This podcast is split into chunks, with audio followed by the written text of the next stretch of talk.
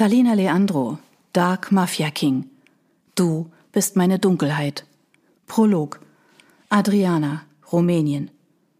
Normalerweise mag ich das gemeinsame Essen an der reichlich gedeckten Tafel im Beisein meines Vaters. Doch nicht heute. Die Anwesenheit einer bestimmten Person trübt das schöne Bild. Da können auch der prächtig duftende Truthahn oder die Ciorba de Burta, die dampfend in der Tischmitte steht, nichts ändern. Nun, beginnt mein Vater zu sprechen und lehnt sich in dem mit rotem Samt bezogenen Barockstuhl zurück. Wie laufen die Geschäfte, Ballasch? Während der unangenehme Gast, der bei jedem Treffen offenkundig einen viel zu dunklen Abdeckstift auf seinen Tränensäcken trägt, meinem Vater antwortet, starre ich wie hypnotisiert auf meinen Teller und beachte ihn mit keinem einzigen Blick. Alles in mir ist bis auf die kleinste Zelle angespannt. Ohne hinzusehen, weiß ich ganz genau, mit welch arrogantem Gesichtsausdruck dieser Widerling seine Geschäfte vor meinem Vater schönt. Niemand kann auf kurze Zeit so erfolgreich werden wie er – ich bin nicht dumm und mein Vater ist es auch nicht. Trotzdem scheint er Balasch zu mögen, warum auch immer. Wahrscheinlich aus finanziellen Gründen. Mein Vater denkt an erster Stelle immer wirtschaftlich. Nun, wann wollen wir über die Vermählung mit meiner Tochter sprechen, Balasch? Mein Magen schnürt sich zusammen, als ich die Worte meines Vaters wie in Trance aufnehme. Ein Schleier bildet sich vor meinen Augen, den ich nicht in der Lage bin wegzublinzeln, zumindest nicht ohne dass sich die Tränen lösen. Aber ich habe meinen Stolz. Ich werde nicht weinen. Nicht hier am Tisch und nicht vor Vater oder diesem aufgeblasenen Abdeckstiftbenutzer. Wenn du Zeit hast, Joltern, dann besprechen wir das Ganze gerne morgen detailliert. Aber jetzt kann ich dir schon mal sagen, dass ich die Hochzeit gern in meinem Anwesen ausrichten möchte. Erschrocken blicke ich auf und sehe nun doch hilflos meinem Vater entgegen. Dieser reibt sich den weißen Bart und wendet den Blick sofort von mir ab. Warum tut er das? Liebt er mich denn kein Stück? Wie ein Vieh verschenkt er seine eigene und einzige Tochter an diesen Bastard. Ein Kälteschauer erfasst mich, und als ich zu Balasch herübersehe, weiß ich auch warum. Seine eisblauen Augen sind auf meine gerichtet, bohren sich wie Dolche durch mich hindurch, bereit, meine Seele zu brechen und alles, was mich ausmacht, zu vernichten, bis nur noch ein willenloser Zombie von mir übrig ist, der nur Gehorsam kennt. Zumindest könnte man das annehmen, wenn man den Gerüchten über ihm Glauben schenkt. Ein willenloser Zombie.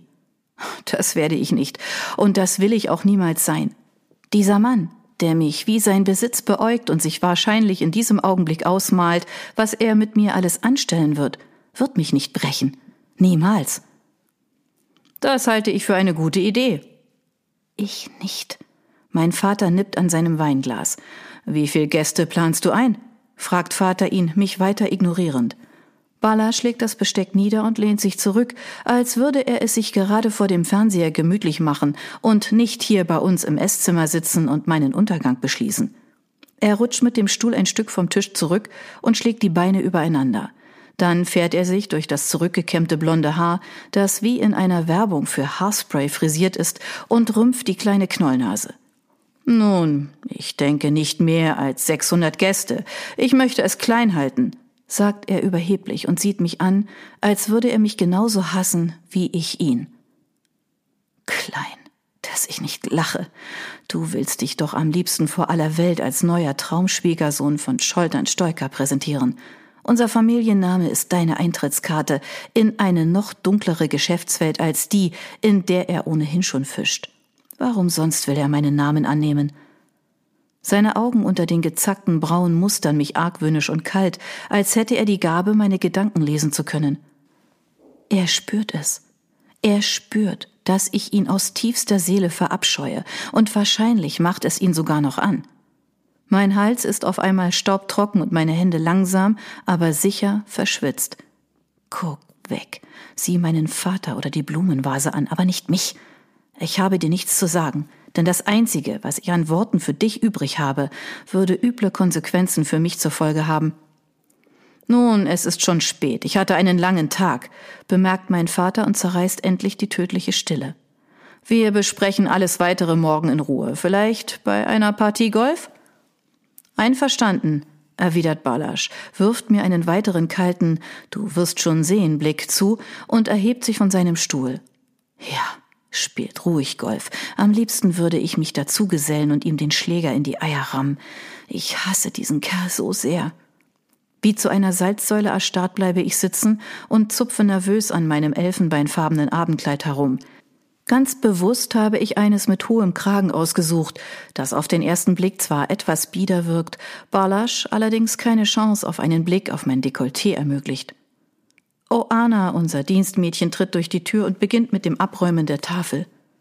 Ich hebe den Blick und starre auf meine Suppe, die ich nicht angerührt habe. Mein Magen ist so leer wie meine Seele, wenn dieser Mann in meiner Nähe ist. Kindchen, dein Teller ist ja noch gar nicht leer, flüstert mir Oana ins Ohr, während ich meinem Vater und Balasch nachsehe, wie sie durch die Tür treten. Adriana, willst du dich nicht von unserem Gast verabschieden? Höre ich meinen Vater streng aus dem Foyer rufen, worauf mein Puls zu rasen beginnt. Nein, will ich nicht, es sei denn, ich darf ihm auf nimmer Wiedersehen sagen. Ich seufze schwer, erhebe mich aus dem Stuhl und eile mit immer wackliger werdenden Schritten zu ihnen. Die beiden stehen im Foyer unter dem riesigen Kristallkronleuchter. Balasch knöpft die Jackettjacke zu und zieht einen Schlüssel mit einem Pferd als Logo aus der Tasche seiner Anzugshose. Der Multimillionär hat nicht nur einen Ferrari in seiner XXL-Garage, wie er immer gerne prahlt. Sein unterbelichtetes Ego kann er damit aber auch nicht ausgleichen. Das sollte mein Vater doch auch langsam bemerken. Ich trete neben die beiden und bemühe mich, die aufsteigende Galle bei mir zu behalten. Während der Widerling meinem Vater den Schlüssel vor die Nase hält, weil er ihn darauf anspricht und mit den vielen PS unter der Motorhaube hausiert, spüre ich seine Hand von hinten unter den Stoff meines Kleides wandern, das knapp über meinem Knie endet. Ekel überkommt mich und lässt mich sofort einen Schritt vorspringen, bevor er seine schmierigen Hände zwischen meine Schenkel stecken kann. Doch der Bastard rutscht nach. Finger weg! Adriana, zapple nicht so herum, wenn sich jemand mit mir unterhält tadelt mich mein Vater, der überhaupt nicht mitzubekommen scheint, dass die Hand seines Gastes den Weg zwischen meine Schenkel bahnt. Oder er ignoriert es, so wie er vieles ausblendet, das vor seinen Augen passiert. Ich habe das Gefühl, am Ekel zu ersticken. Lass das, knurre ich in Ballasch Richtung, so dass mein Vater es nicht genau hören kann. Er ist schon über sechzig und seine Ohren nicht mehr die besten.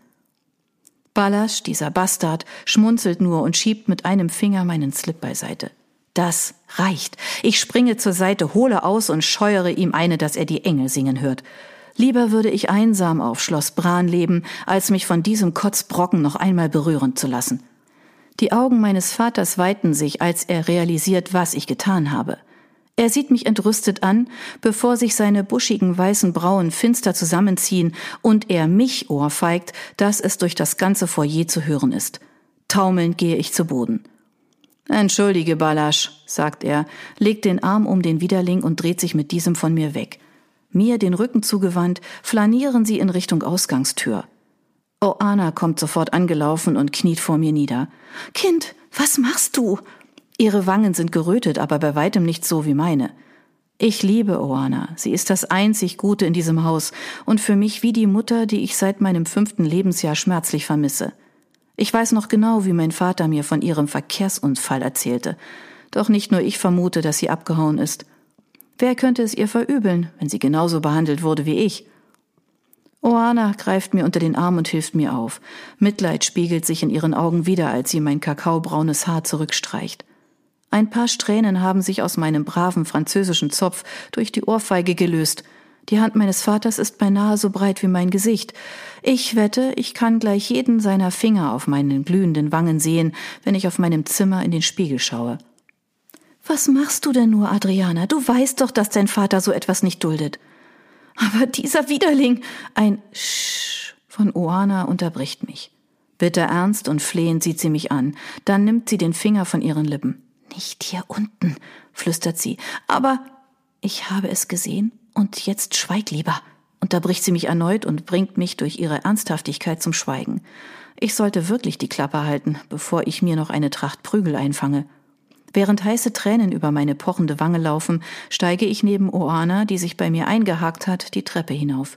Meine Schritte sind wackelig und mein linkes Ohr rauscht von dem Schlag, so dass mir schwindlig wird. Oana festigt den Griff. Sie bemerkt immer sofort, wenn mir etwas fehlt. Ich bringe dich auf dein Zimmer, Kindchen, und dann hole ich dir etwas zum Kühlen. Danke. antworte ich ihr mit zittriger Stimme und starre auf den roten Teppich auf der Treppe.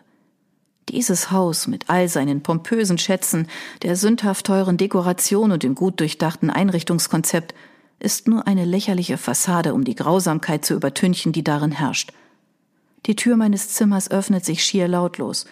Oana hilft mir zu dem goldenen Himmelbett, das mit mehr Kissen ausgestattet ist, als ich benötige, und hockt sich mit sorgenvoller Miene vor mich. Ich hole dir jetzt ein Coolpack und dann schläfst du. Aber es ist noch früh. Keine Widerrede. Und morgen sieht die Welt schon wieder anders aus. Ich ergreife Ohanas Hände, während mir dicke Tränen von der Nasenspitze tropfen. Ohana, du weißt ganz genau, dass das nicht stimmt, flüstere ich und sehe sie mit brennenden Augen an. Sie schluckt hart, weil sie die Wahrheit kennt und diese genauso wenig ertragen kann wie ich. Oana presst die schmalen Lippen zusammen, erwidert jedoch nichts. Dann erhebt sie sich und gibt mir einen zärtlichen Kuss auf die Stirn, bevor sie mein Zimmer verlässt. Mit bleischwerem Herzen greife ich nach dem Handspiegel aus meiner Nachttischschublade und betrachte das Werk meines Vaters. Es ist nur eines von vielen, aber definitiv das letzte. Denn ich werde keine Zeit mehr in diesem goldenen Käfig verbringen. Schon seit Wochen habe ich meine Flucht geplant, die ich heute Nacht antreten werde.